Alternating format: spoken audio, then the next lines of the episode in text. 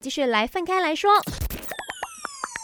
没什么不能说，没什么放不下，赶紧把你的遭遇心事跟大头阿 K 放开来说。K 男孩他遇到了一个呢，哎，钱赚的比他多，然后车呢开的比他好的女朋友。他说呢，哎，带他回去过年呢有一点压力，因为呢，呃，难免会有姨妈姑在拿拿他们两个来做比较啦，甚至是呢，如果女生的家人呢也会在那边暗讽这样子。他说该怎么办？那在 IG 那边呢，我们就看看大家有什么建议给 K 哈。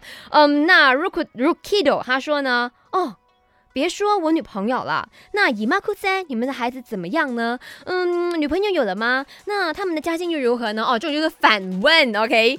我们不要让他们有机会问第二个问题，我们先反问他，问问问问问到姨妈哭再答不出来，他们就会知难而退了。那再来呢？嘉义说，喂，找到一个这么条件好的女朋友，可以少奋少奋斗二三十年嘞，不是人人都有这个际遇的好不好？他们是嫉妒你而已。哇哦，很赞的一个。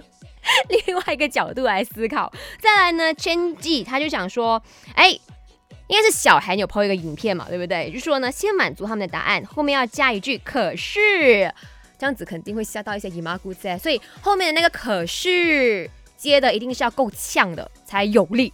加油好吗？这个新年，我相信大家除了拿红包，难免也是会遇到一些很呛的问题，所以各位努力努力再努力。